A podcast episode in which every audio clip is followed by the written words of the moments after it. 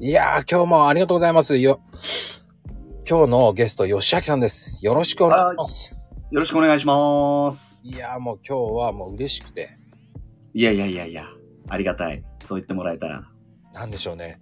泣く泣くライブ配信ではなく、収録になってしまった。そうなんです。ちょっとね、まあ、リアルタイムだと、今、えっ、と、午前の10時半なんですけど、うんうん。僕11時から、あの、北海道の人とカウンセリングしなきゃいけなくて、はいはい。しょうがない。 30, 30分だけという。そうなん ですよ。集中の。本当申し訳ない。いえいえいえ、僕がね、無理言って、もう、もう吉明さんと話したいと思って。嬉しいっす。もうそう言ってもらえたらありがたいっす。いや、でもね、やっぱりいつもいつも本当にリップとかその拝見してて、うんツイート内容を見てて、もう、いやー、いい人だなーっていう、こ うね。いや、迷い迷いですよ。もう手探り手探りです。もいや、そんな風に見せないからまたうまいんですよね。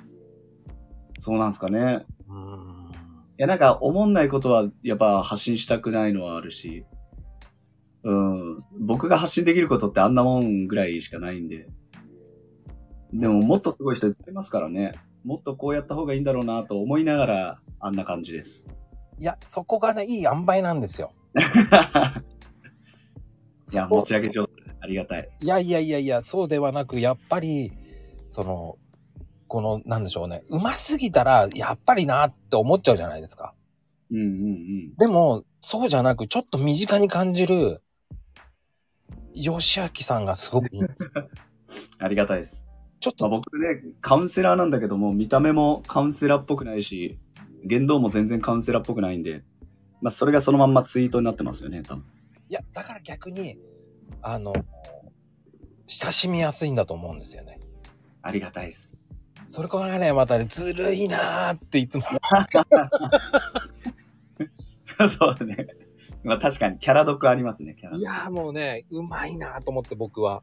いや、ありがたい。なんかね、それこそツイッターって文章だけのやりとりなんで、うんうんうなんん。かその中でね、こう人柄まで感じてもらえると、本当ありがたいですね。でもまあ、そういう意味ではまこさんのね、あの、ツイートもかなり人柄を感じるんで、まあ、ほんあだからこそ、うん、だからこそこのラジオもね、あの、僕全然ツイッターで誰かと、あの、知り合った人と直接話すことないんですけど、はい。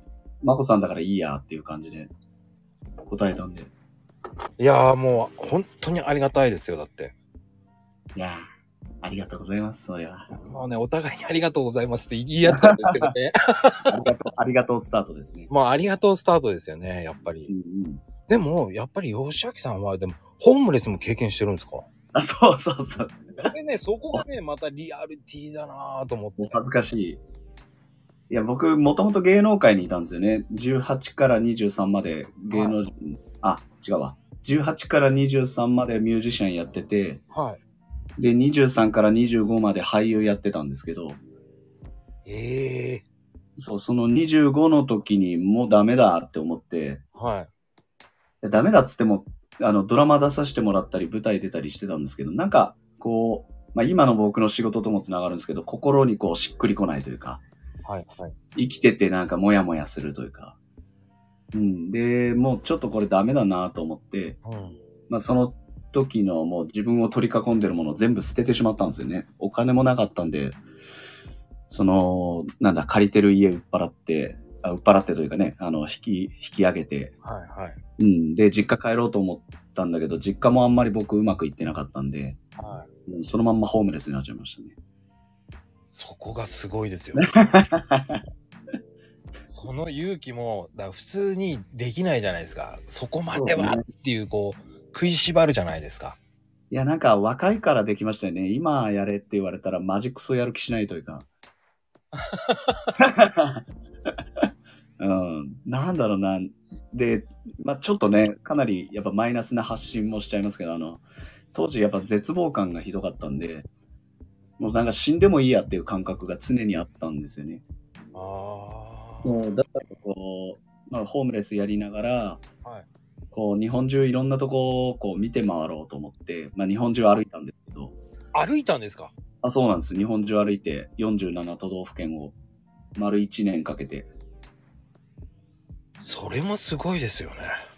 そうなんですから結構面白いことやってるんですよ、僕。なんでそんなことをやってるんですかなんでそんなことやってんですかね。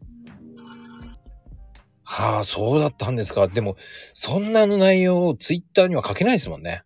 まあちょっとね、こう、ああ、でもな、ストーリー的に書いてもいいのかな。別に NG 人はないんで、うん、別に書いてもいいんですけどね。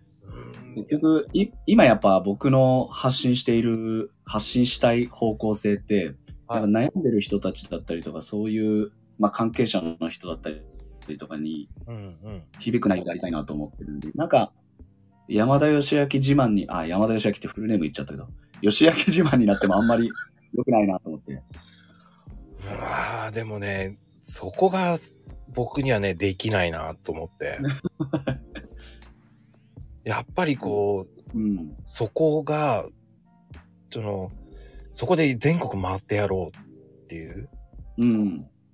僕もちょっと挫折してもういいやと思って世界に行っちゃったんですよ。はいはいはい。まあ、ひもじい生活しながら世界回ったんですけど、うんうん。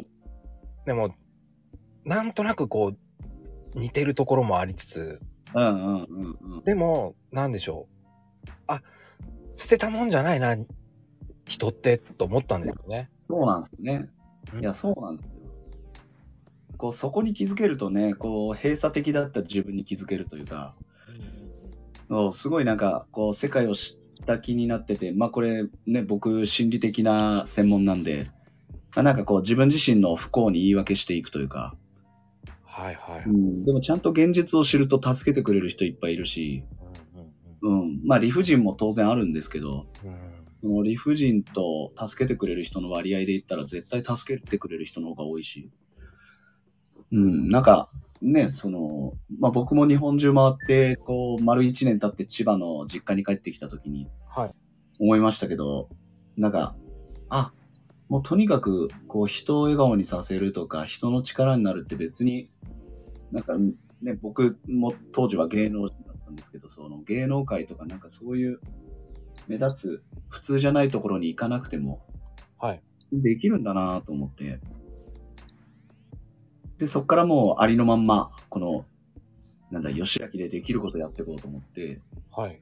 うん、そっから人生ちょっとこう、まあ、さらにおかしい方向行くんですけど、 え、そうなんですかそうなんです、そうなんです。僕、あの、飯も食えない、お金もない状態でホームレスから脱して、まあ、実家に上がり込むんですけど、はまあ、そっから仕事しなきゃいけないんだけど、こう、仕事したくないわけですよ。ずっとホームレスだったんで。い。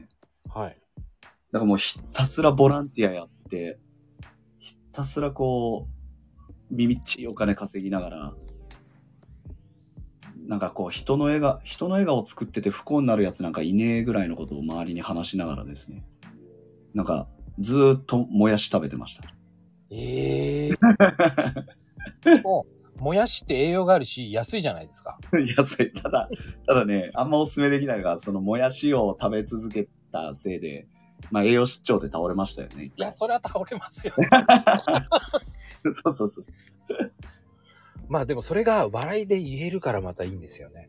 いやー、もう結果ですね。だからずっともうちょっと格好つけてたんですよね。その、いや、人を笑顔にさせる、人を楽しませるっていうことをやってる人間が、不幸になったらもう、この世の中には救いがねえって思っていいよぐらいのことを周りに話して。だからもう意地でもこう、なんて言うんだろう。お金になんなくても笑顔を作りに、まあ、呼ばれたら佐賀県まで行くとか、そんなことやってたんですよ、昔。すごいですね。その、結局行動力がすごいですよね。まあ、暇だったんですよね。いやいや、それでも、暇だからといって、佐賀にポーンって行ったんですよ。で、またね、ありがたいことに、その、日本中をこう旅というかね、歩かしてもらった時に、知り合った人たちがやっぱお金出してくれたりとかして、そうなんですよね。だから佐賀県までの交通費とか出してくれたりして、あなんかそういうのが全部、やっぱ今の、今講演会とかちょっとコロナ禍でなくなっちゃったんですけど、うん講演会とかもしてるんですけど、そういうのは、なんかあの頃からずっと繋がってる感じありますよね。だから、こう、トーク力があるんですね。いやめちゃめちゃ説得力ありますからね。 ありがとうございます。僕なんか、こう、本当にチンチクリンいやいやいやいや、あの、もうコーヒーの知識はね、本当あれですよ、もう脱帽ですよ。いや、でも、うん、難しいんですよ、コーヒーって文章いでや伝えるって。ああ。いやもうコーヒー、僕もあれなんですよね、自家焙煎してるんですけど、はめちゃむずいっすよね。い。あの、うん普通のガスでやってるんですか家の。えっ、とね、前まではガスでやったんですよ。はい。で、手で回してたんです。カラカラカラっつって。はい。いや、すげえ疲れんな、これと思って。さすがに今電気でやってます。ああ、一度ね、ガスでやるとね、また違うんですよね。あのい、や、そうよね。 200度ぐらいのね、まあ、焙煎機で焼くと、とね、違うんですよね、また。そうなんだ。でやっぱ、で電気だと微妙だよね。そこなんです よ。ぜひね、一回うちのコーヒー飲んでほしいっていうのも、あああ。そうね。いや、ほんと興味あるからね。そうなんですか。興味ありますよ。僕、イリガチェフ大好きなんで。ああ、入りがちは美味しいですよね美。味しい。あのコーヒー飲んでから、こう、ちょっとね、自分の中で、あ、コーヒー自分でやってみようかなってすごい思って。 ああ、もうね、そういう風になると、も う、あれですよ。もうコーヒーバカになりますよ。僕 も。若干なってますね、若干。もうね、こそう、だからこそね、まこさんのあのツイートがね、毎回、おー、おー、ええー、みたいになってるんですよね。あ、そうですか。もうねそう、必死ですよ、僕は。 もう昔の写真をもう見つけながら必死でやってますもんだって。いや、すごいっすよ。まあ、さっきね、収録前にちょっと雑談してたんですけど、は子供の頃からね、もうそういう環境にあったようですから、もうほんとすごいですよね。い。結コ局、ーヒー。うん。トイレとかにあるわけですよ。 それを結局読んでしまう自分がいるわけですよ。まあね、そりゃそうだよね。うんそうすると、なんとか覚えてるんですよね。でも、ようあの、それで嫌いになんなかったよね。あのね、その時はまだね、子供の頃はね、コーヒー飲んでなかったんですよ。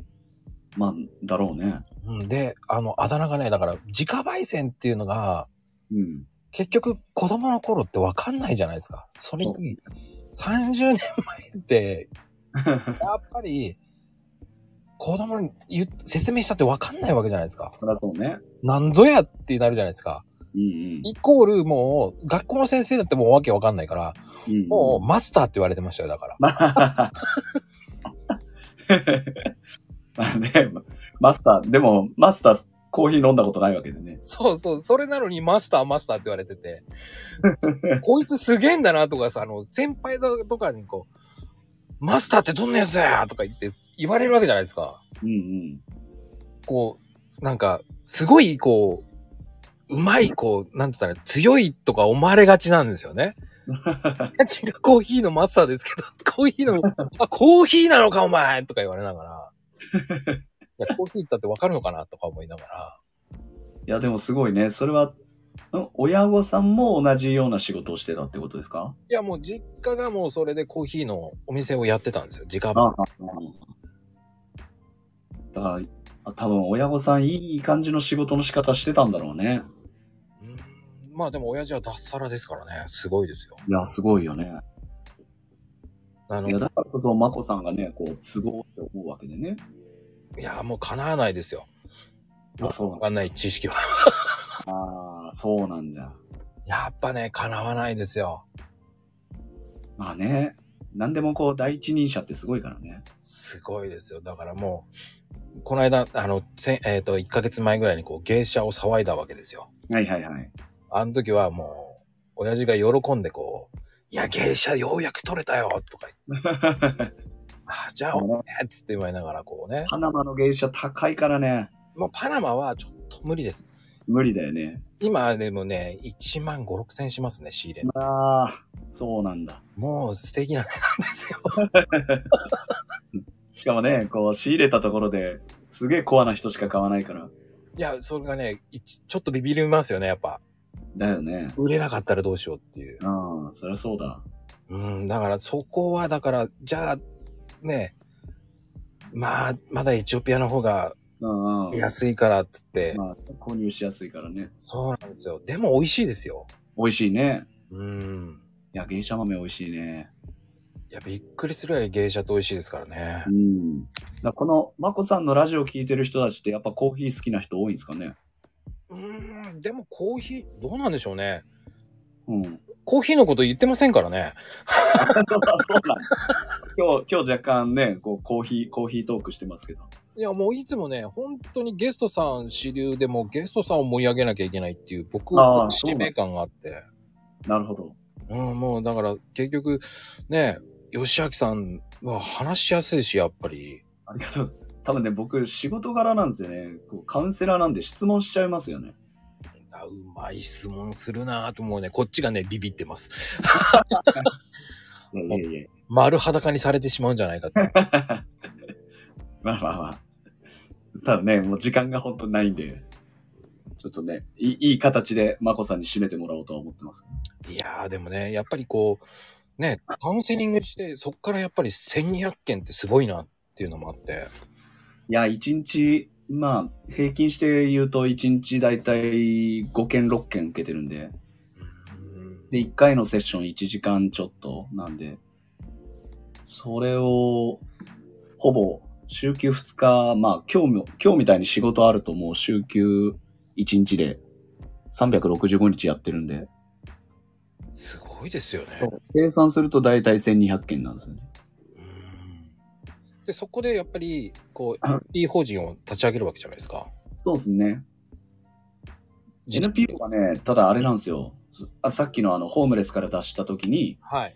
そう、人の笑顔を作ることをやって不幸になるやつなんかいねえっていう時に、はい。勢いで立ち上げたんですよね。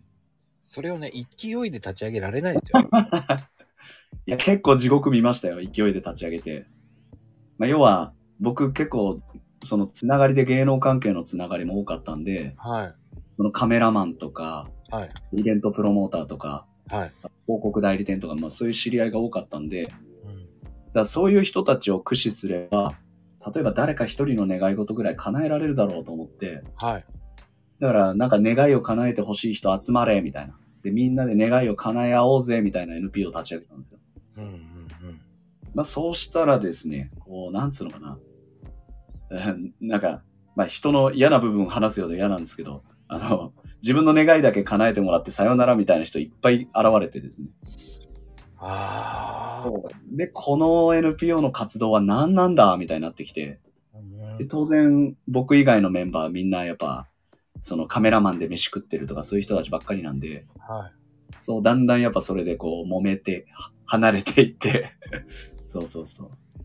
はうん、でも本当、あの、ご縁流れみたいなもんで、あ。はい。その NPO を立ち上げてたから、えっ、と、その後2年後ぐらいに、えっ、と、あれ違うな。計算が合わない。そあ、でもそっか。その後その後5年後ぐらいかな。その後5年後ぐらいに、はい。今の会社、その福祉の会社立ち上げようってなって、はい。その法人格、まあ、株式会社なり、まあ、NPO なりなんか立ち上げるかあら新たにって思ったんだけど、まあうちもそもそも NPO があったんでうん。あじゃあこの NPO の名前借りてやろうって言ってすんごいスムーズでしたそこああ。やっぱりでも NPO 作るのって大変じゃないですか。いやーでもねあれですよあのー今便利なもんでネットに全部ひな形を落ちてるというかああ、はいはい。そう作り方的なで定款とかも別に作り方的なの出てるんでもうコピペですよねあで、実際もう立ち上げた後って、まあ、よほど大きい NPO だったら別ですけど、あ。はい。うん、立ち上げた後ってやってることが評価されるんで、その、なんだ、出した書類がどうだとか、そんなことってあんまり問われないんで、あ、そうなんですか。うん。まあ、定款にね、こう、例えば何年に一度役員を、あの、再任するよとか、そういうのが書いてあれば、それは守んなきゃいけないんだけど、はい。うん、あと、その、なんだっけ、えっ、と、まあ、決算時期のえ総会みたいなのはこういうふうに開くよとかいうのは守んなきゃいけないんだけど、それぐらいですかね。でもあの、NPO 法人っていうのはあんまり儲けてはいけないわけじゃないですか。そうですね。そこが難しいですよね。あれが、あの、皆さんが結構勘違いしてるやつで、は例えば、まあ、当たり前ですけど、その NPO 法人を、どうやる事業を運営するためにはお金が必要じゃないですか。そうですね。だし、その NPO がやる事業を運営するには人が必要じゃないですか。そうですよね。その人やお金はうん。得ていいんですよ。はいはいはいはい。そう、だから、株式会社とかとちょっと違うのは、その収支だったりとか諸々のものが、うんあの、全部 NPO の活動に使われねばいけないっていう、あの、なんだ、あの、決まりがあって、はい。そう、なので、例えば、うちはまあ、障害福祉なんですけど、はい。その障害福祉を、例えば調子乗って、ああ、いい感じになってきたな、よっしゃ、キャバクラやろうとか無理なんですよ。できないですよね。確かに。そうそうそうそう。だからそうすると、営利目的になっちゃうんで、はい。そう、そういうのじゃないんですよね。まだカフェぐらいはいいんですよね。確か。そうですね。カフェとかでもいいんですけど、やっぱその、ある程度のこう大義名分がちゃんと明確になってなきゃいけない。はいはいはい。そう例えば、障害者雇用にここを使うとか、はいはいはい。そうそういうふうにこう、大義名分が今までの活動と合ってないと、NPO の場合は、まあ、いろいろ言われちゃう。うん。でもやっぱり福祉のために何からいいって言えばいいですよね。そこで。まあ、そうそうそうそう。で、僕結構事業計画の中にカフェとか飲食店ってあるんですけど、はい。うん。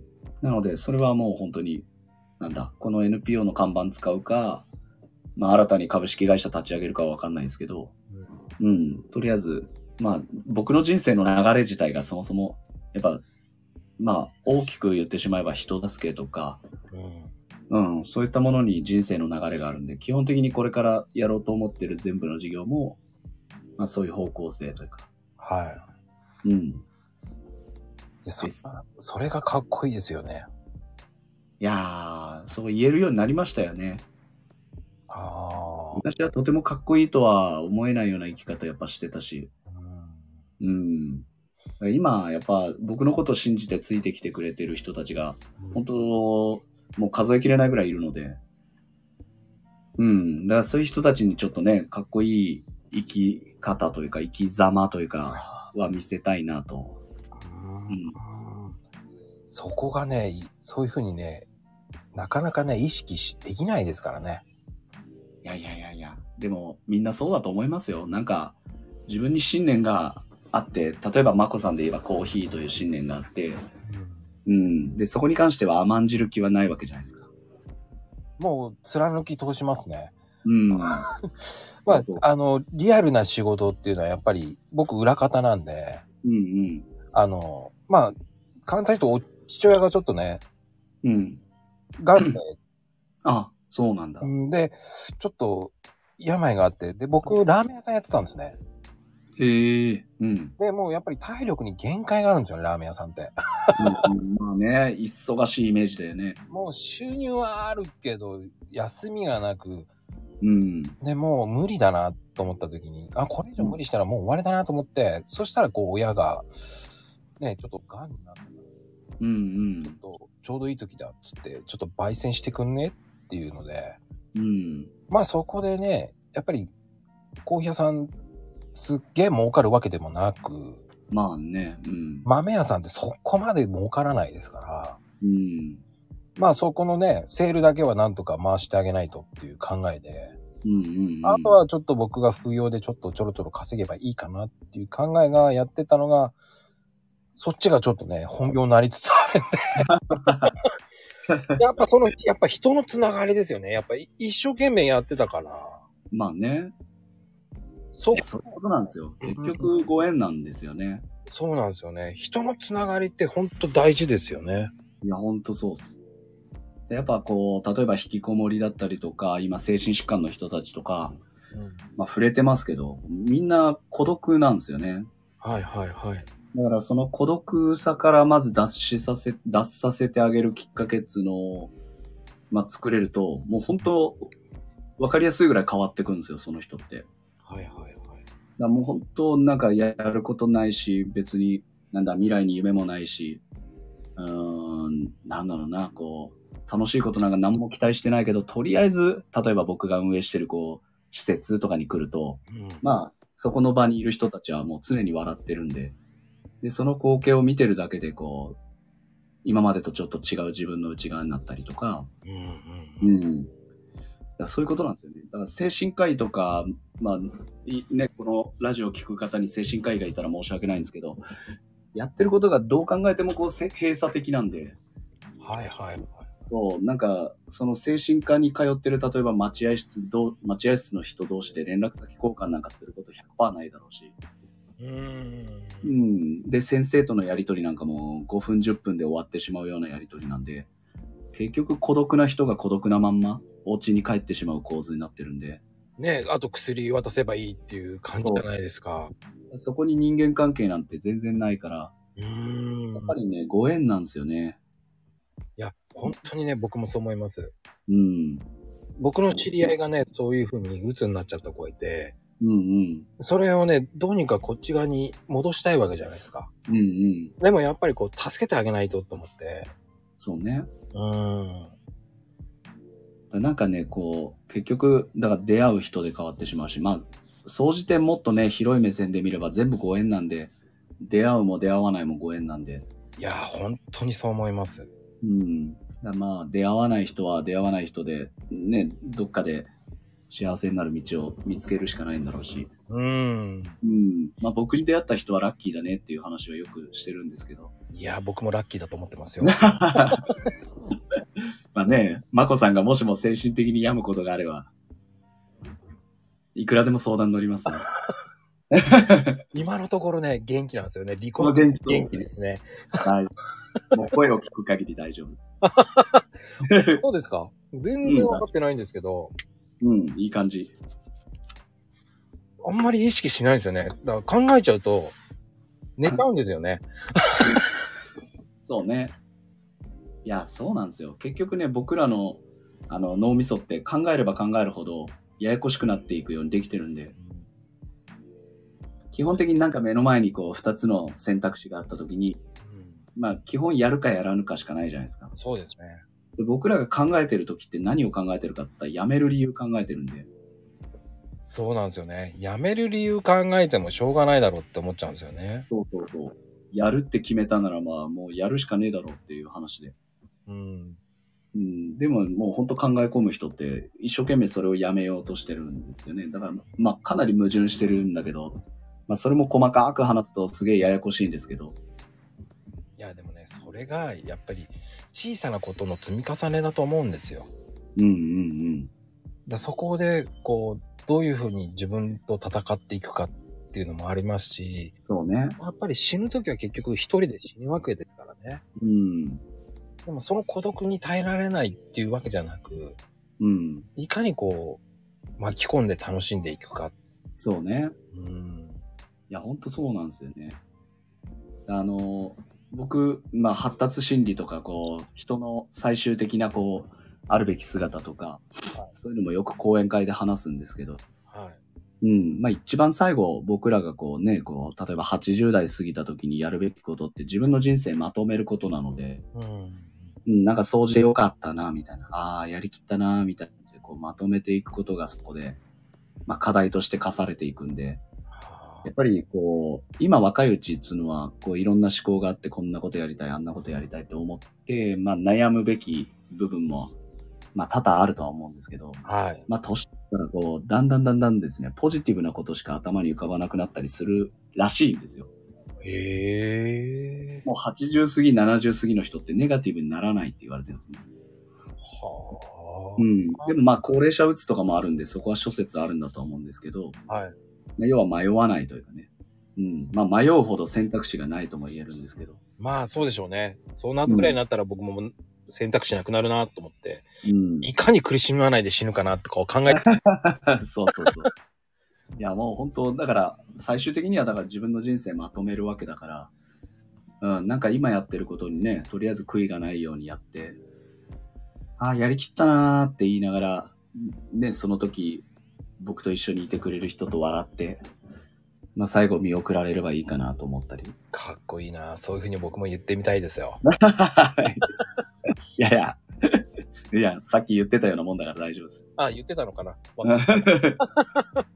そうそうそうそう。あのね、あんまりね、もう時間ない中、本当そうなんです。ももう、もう、今ね、クライアントさんから LINE が入ってますね。う、まあ、ありがとうございます。本当に もうね、吉明さん、第2弾はちょっとゆっくり時間を作ってそうですね。話しましょうよ、本当に。ぜひぜひ。はい。今日は本当に、吉明さん、ありがとうございました、本当すいに。ません。ちょっとバタバタで申し訳ないです。いえいえ、もう本当うにん。出ていただくだけで貴重なので、じゃあ、引き続き、よろしくお願いします。あの、はいツイッター。もう本当こちらこそぜひぜひよろしくお願いいたします。はーい。ではありがとうございました、本当に。はーい。今日はありがとうございます。